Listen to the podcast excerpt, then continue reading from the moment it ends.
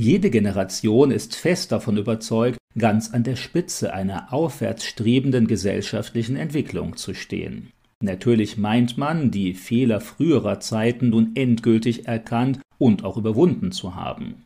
Heute ist man mutmaßlich erheblich freier, großzügiger, toleranter, klüger und fortschrittlicher. Mit einer solch positiven Selbsteinschätzung lässt es sich natürlich gut leben. Schaut man aber genauer hin, dann halten sich positive und negative Entwicklungen zumeist die Waage. Ein auffälliger Unterschied besteht natürlich darin, dass man die Fehler der Vergangenheit zumeist leichter erkennen kann als die der Gegenwart, in der man selbst lebt. Einerseits hat man die deutlich negativen Folgen früherer Fehler deutlicher vor Augen, außerdem sind es eben zumeist die Fehler einer Generation, von der man sich sowieso gerne abheben will.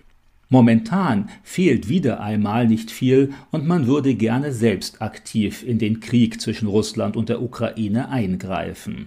Die moralische Empörung ist groß und die Schuldigen scheinen unzweifelhaft festzustehen.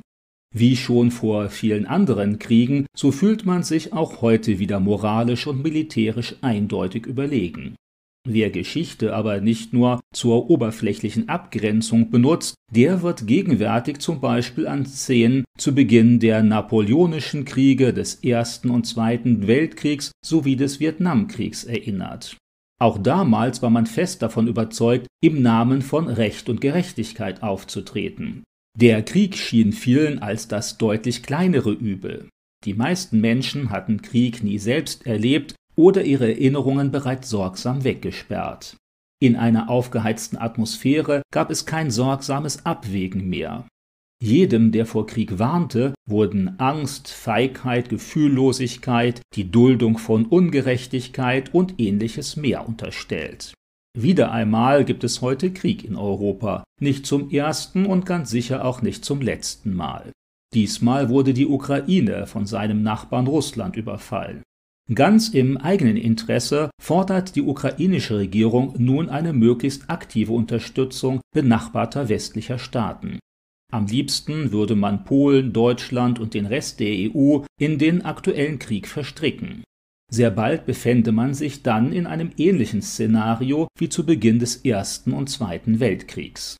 Man sollte nicht unterschätzen, dass auch Russland in einem solchen Fall schon bald eigene Verbündete finden würde und sich schlussendlich immer mehr Staaten feindlich gegenüberstünden. Im Gegensatz zu Teilen ihrer Bevölkerung scheuen die meisten westeuropäischen Regierungen bisher allerdings vor einer eigenen Kriegsbeteiligung noch zurück. Und doch positioniert man sich zwischenzeitlich mit wirtschaftlichen Sanktionen, politischen Drohungen und immer umfangreicheren Waffenlieferungen deutlich. Der Schritt hin zum eigenen Kriegseintritt wird damit immer kleiner. Natürlich kann man vollkommen richtig argumentieren, dass die Ukraine in die Lage versetzt werden müsse, sich gegen den Angriff Russlands zu wehren. Dafür braucht das Land zweifellos viele und ganz besonders effektive, das heißt tödliche Waffen. Das ist zu allen Zeiten die Argumentation der Militaristen und der Waffenhersteller. Dabei werden die negativen Folgen eines Krieges allerdings systematisch heruntergespielt. Obwohl wir heute den Einsatz der Amerikaner im Zweiten Weltkrieg grundsätzlich als positiv bewerten, darf man nicht vergessen, dass damals auch durch amerikanische Waffen Millionen Menschen ihr Leben verloren haben, zahlreiche Städte zerstört, Kulturdenkmäler vernichtet und umfangreiche Umweltschäden angerichtet wurden. Auch die von den Guten benutzten Waffen töten und zerstören. Und dabei treffen sie natürlich nicht nur die mutmaßlichen Schuldigen, sondern alle, die gerade im Weg stehen. Bei größeren militärischen Konflikten der jüngeren Vergangenheit wie in Syrien, in Afghanistan oder im Libanon haben Waffenlieferungen nur sehr selten zu einem schnellen Sieg oder einer Schonung der Bevölkerung geführt. Zumeist wurden diese Kriege durch Waffenlieferungen endlos ausgedehnt und führten schlussendlich zu immer mehr Zerstörung und mehr Todesopfern. Selbst nach der Beendigung des eigentlichen Krieges haben diese Länder noch Jahre oder sogar Jahrzehnte an den Folgen dieser Schäden zu leiden, auch wenn die mutmaßlich Bösen zumindest zeitweilig besiegt wurden. Auch wenn es politisch unkorrekt klingt, würden die meisten Menschen es vorziehen, am Leben zu bleiben und in ihrem unzerstörten Haus unter russischer Verwaltung zu leben, als zu sterben oder jahrelang in den Trümmern ihres Hauses wohnen zu müssen. Der Wert verschiedener politischer Freiheiten wird von Kriegsopfern eben durchaus unterschiedlich bewertet. Ganz gleich, was man auch macht oder eben nicht macht, es wird immer negative Folgen haben. Viele überschätzen die Möglichkeiten eines militärischen Eingreifens dabei aber erheblich. Derzeit lässt sich eben noch nicht zuverlässig abschätzen, ob die meisten Menschen in der Ukraine langfristig mit mehr oder mit weniger Waffen besser fahren. Aufgrund zahlreicher historischer Erfahrungen sollte man sich aber davor hüten, Waffenlieferungen generell als den besseren oder sogar als den einzig gebotenen Weg zu betrachten. Realistisch gesehen haben Waffen nur selten wirklich zu Frieden und Sicherheit geführt, wie es in negativer Weise die großen Militärdiktaturen deutlich zeigen oder die Länder mit verbreitetem privatem Waffenbesitz. Auch hier wird gerne argumentiert, dass der friedliebende Bürger sich doch gegen bewaffnete Verbrecher wehren können müsse. Faktisch aber gibt es trotz dieser Scheinlogik in allen Ländern mit vielen privaten Waffen keine größere Sicherheit, sondern ganz im Gegenteil mehr Morde und mehr Gewalt. Die gegenwärtig äußerst desolate Lage in Afghanistan, Syrien und im Jemen ist ganz wesentlich durch Waffenlieferungen ausländischer Staaten hervorgerufen und gefördert worden Natürlich wäre es unsinnig, aufgrund dieser Beobachtungen die Legitimität von Polizei und Armee ganz generell in Frage zu stellen. Diese haben vor allem die Aufgabe, den normalen Bürger vor den Übergriffen kleinerer Verbrecher und Gewalttäter zu schützen.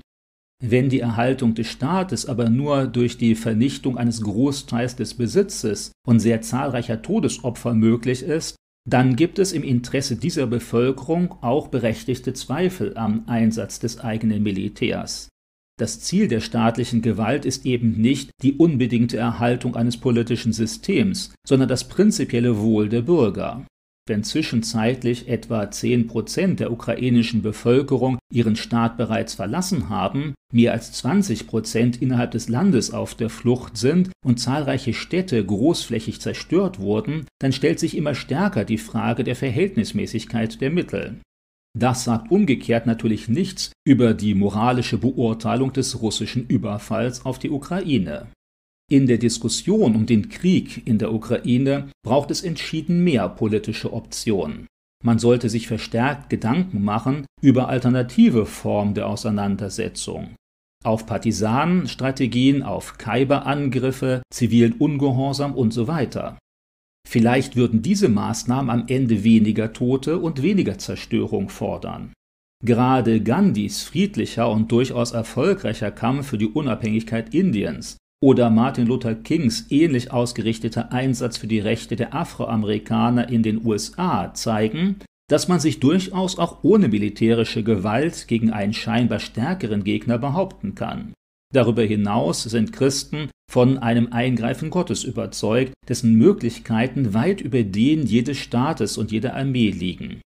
In einer von Sünde gekennzeichneten Welt verzichtet Gott in der Bibel allerdings nicht prinzipiell auf den Einsatz jeglicher Gewalt.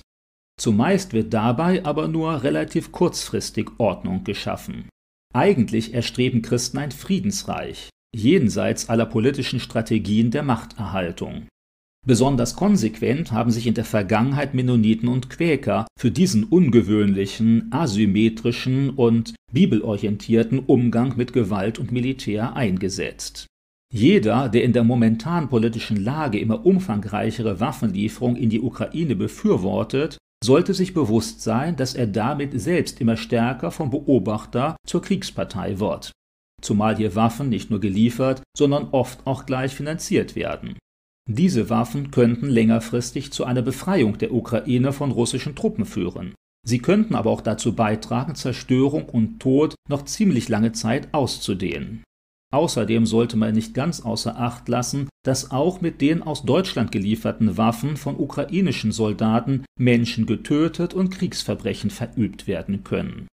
Ein generelles Verbot, Waffen in die Ukraine zu liefern, kann allein aufgrund biblisch-ethischer Prinzipien kaum ausgesprochen werden. Allerdings sollte man die vielfältigen, oft auch unbeabsichtigten Wirkungen und Nebenwirkungen solcher Waffenlieferungen sehr gut bedenken und nicht einfach nur aufgrund eines spontanen Mitgefühls mit den überfallenen Ukrainern entscheiden. Mehr Waffen in Kriegsgebiete führen gewöhnlich auch zu deutlich mehr Toten und zu mehr Zerstörung. Eine unmittelbare Beteiligung weiterer Länder am Krieg zwischen Russland und der Ukraine würde höchstwahrscheinlich deutlich mehr Schaden anrichten als nutzen